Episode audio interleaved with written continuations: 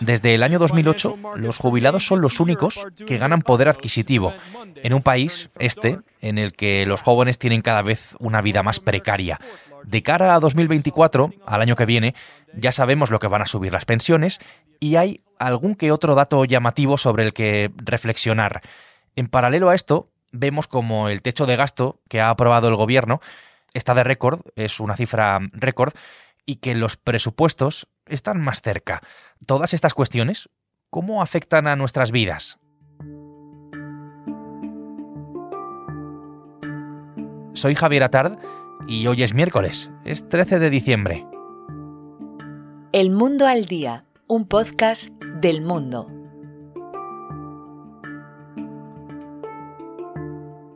Primero las pensiones. En España hay algo más de 9 millones de personas que cobran una pensión, pensiones contributivas, las que provienen pues de una relación previa, ¿no? con la seguridad social, de una cotización, como es por ejemplo la de jubilación, que es la más numerosa, y pensiones no contributivas, como las de orfandad, por ejemplo, o invalidez.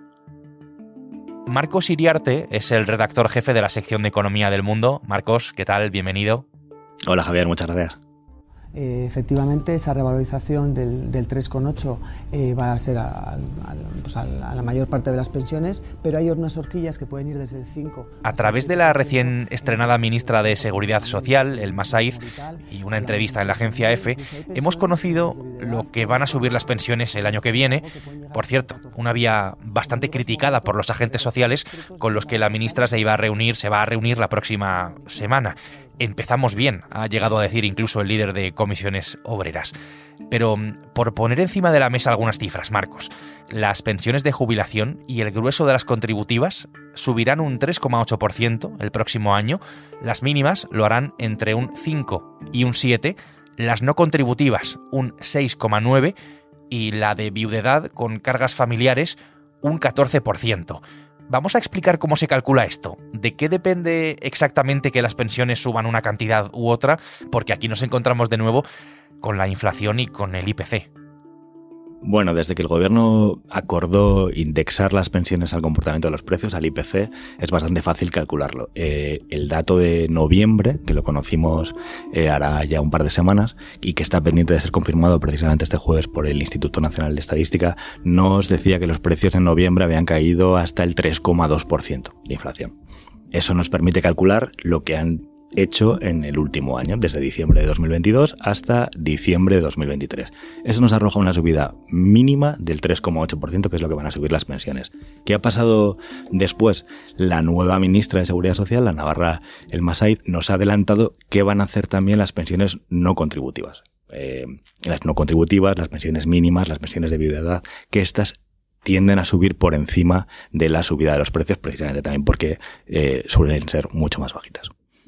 Por bajar a cifras un poco más concretas, la pensión media de jubilación se situó en noviembre en 1.377 euros. 1.377 euros. Con el incremento anunciado del 3,8% del que hablábamos hace solo un momento, subiría 52 euros hasta los 1.429. En eso se quedaría la pensión media de jubilación, un mes. Marcos, el de las pensiones es el asunto al que más dinero le dedica el Estado. Las pensiones son la partida que más eh, gasto conlleva para los presupuestos del Estado. En los últimos, los aprobados para 2023, mm, hemos superado ya la barrera del 41% del total del gasto del Estado. Estamos ya rozando los 200.000 millones.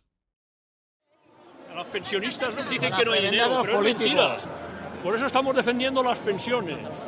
Pero además las defendemos para nuestros hijos, para nuestros nietos cerca de los 200.000 millones en cifras récord y con el envejecimiento de la población y con la jubilación de la generación, la famosa generación del baby boom, cada vez habrá más pensionistas y cada vez habrá más dinero ¿no? que, que dedicarles a las pensiones es un asunto que da que hablar eh, siempre, da que hablar porque vivimos en un país, en España, en el que mientras las pensiones se revalorizan, no lo hace así el salario de los más jóvenes, de las personas que tienen hasta 29 años, especialmente desde la crisis económica del año 2008 con todos los problemas de acceso a la vivienda que todos conocemos, de la precariedad de sus sueldos y el nivel de vida que tiene esta parte de la población. Mientras eso ocurre, vemos que cada vez hay más pensionistas ricos, em, entre comillas, lo de ricos.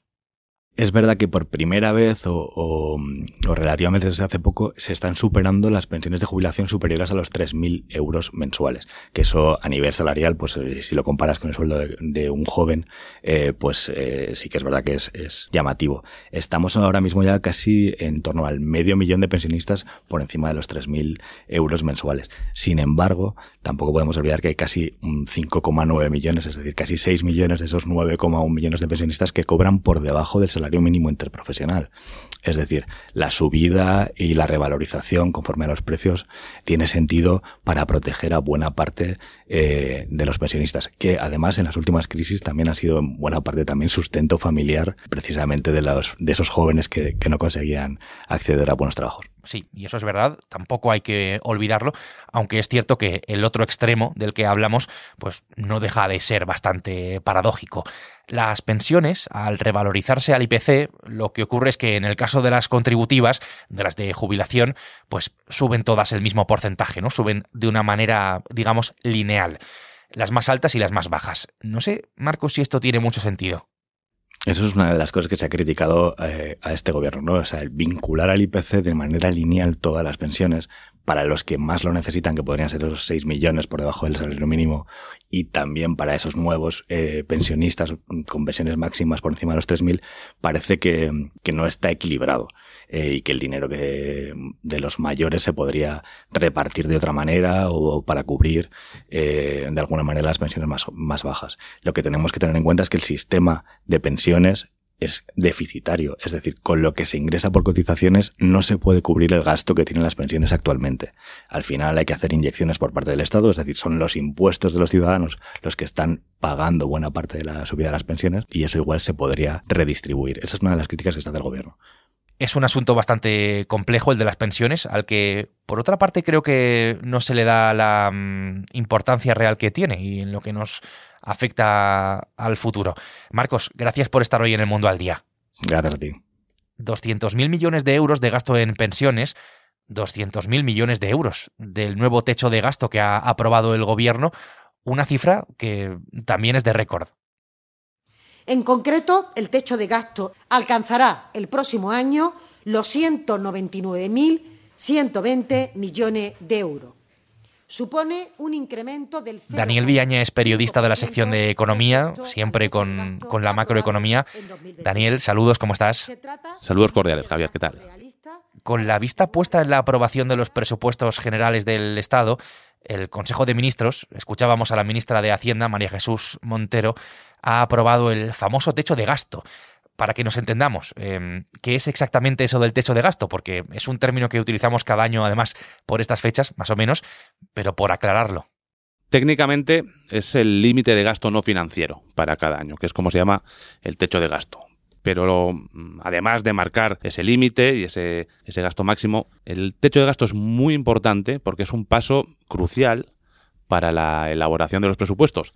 Y los presupuestos, a su vez, eh, son pues probablemente la ley más importante de un gobierno. Sin presupuestos, sí, evidentemente se puede gobernar, el PP lo hizo durante muchos años, pero mm, es básico. Necesitas presupuestos sobre todo para elaborar tus políticas, en este caso para gastar más, que es uno de los compromisos de, del gobierno, gastar más, invertir más, eh, dar eh, mayores partidas a, diferentes ámbitos de la economía. Y es muy significativo o, simplemente significativo que marque un nuevo récord histórico?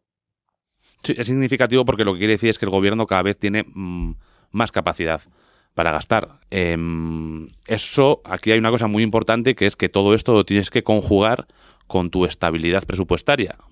En otras palabras, con el déficit y con la deuda. El gobierno siempre alardea, podríamos decir, o presume de que tiene muy en cuenta la estabilidad presupuestaria. La realidad, mm, bueno, no es exactamente esa. Sí que es cierto que el año que viene va a bajar el déficit hasta el 3%, con lo que no incumpliría las reglas fiscales europeas que entran en vigor el año que viene. También es cierto que la mayoría de organismos nacionales e internacionales dudan de que se vaya a bajar a ese, hasta ese 3%, pero más allá de eso, en años eh, anteriores sí que hemos visto bastante descontrol en el gasto y por supuesto la deuda pública mm, se ha disparado eh, de manera muy notable durante los años de gobierno de Pedro Sánchez.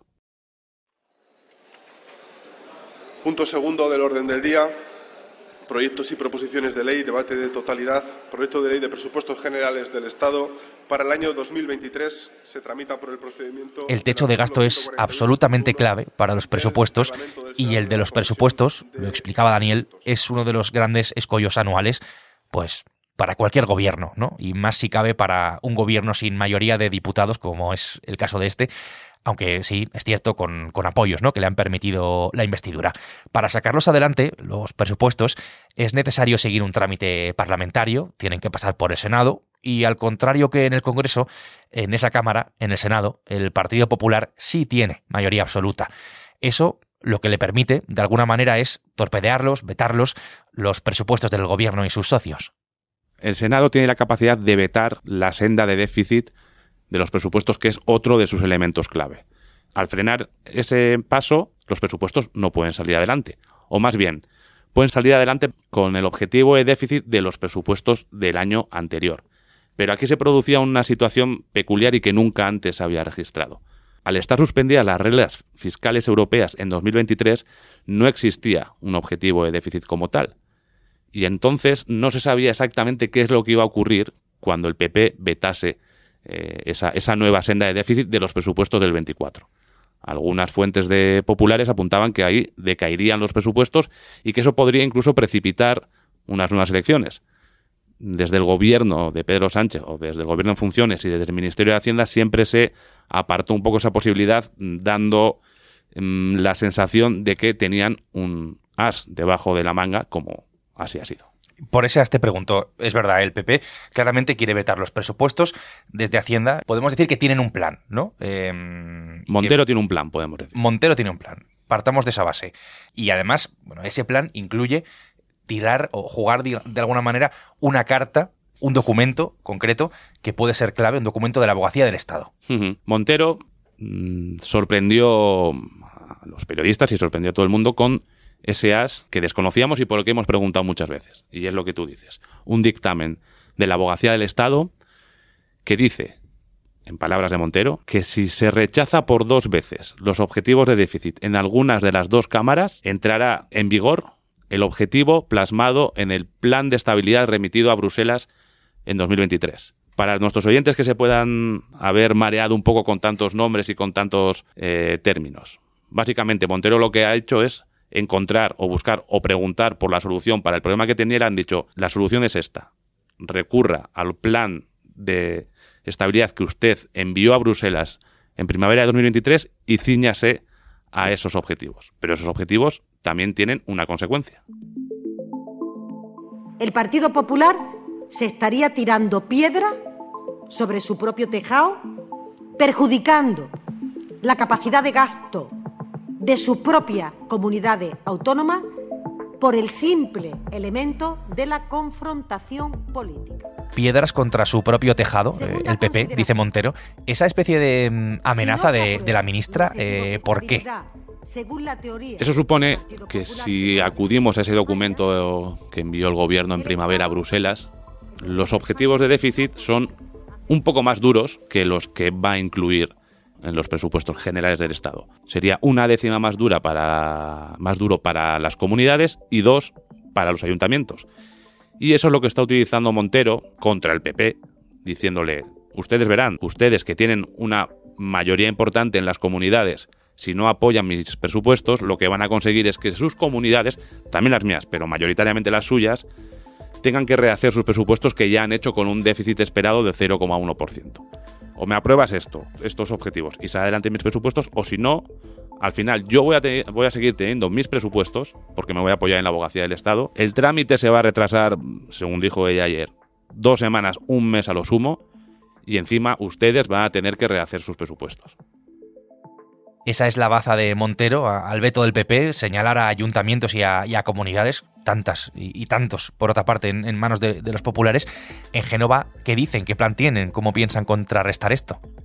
El PP tiene muchas dudas de que ese documento realmente exista, de que ese documento diga lo que dice Montero, y tiene muchas dudas porque apelan o hacen referencia a un episodio similar ocurrido en 2019. Por eso han presentado una serie de preguntas a la mesa del Congreso, que es lo que publicamos hoy en el mundo, sobre mm, cuándo se pidió esa información, quién la pidió. Consideran que es casi un, fraude, un fraude de ley porque utilizan la abogacía para saltarse una ley, que es la ley que hablamos de que el Senado también tiene que aprobar la senda de déficit. Entonces, por ahí el PP va a intentar dar la batalla y, va a intentar plantar cara a Montero, que ahora mismo, ahora mismo, yo diría que tiene todas las de ganar. Y con todo esto que sabemos, con lo que acabas de apuntar además, em, ¿podemos decir que el gobierno está más cerca de aprobar los presupuestos, que em, lo tiene, en fin, encarrilado o todavía no estamos em, en esas como para poder afirmarlo tan rotundamente? Rotundamente sí. Es mi opinión, es lo que traslada Hacienda, es lo que nos dice la experiencia. Si algo, al menos en mi opinión, si algo es llamativo de este gobierno es la capacidad que tiene de encontrar soluciones en momentos que parecen totalmente imposibles. Eh, pactando con quien tenga que pactar, tomando las medidas, las decisiones que tenga que tomar, pero si ha demostrado algo es que es capaz de llegar allí donde se lo propone. Ahora mismo no tengo ninguna duda de que va a haber presupuestos de 2024. Es un buen titular, este que dejas. Daniel, gracias. Gracias, Javier.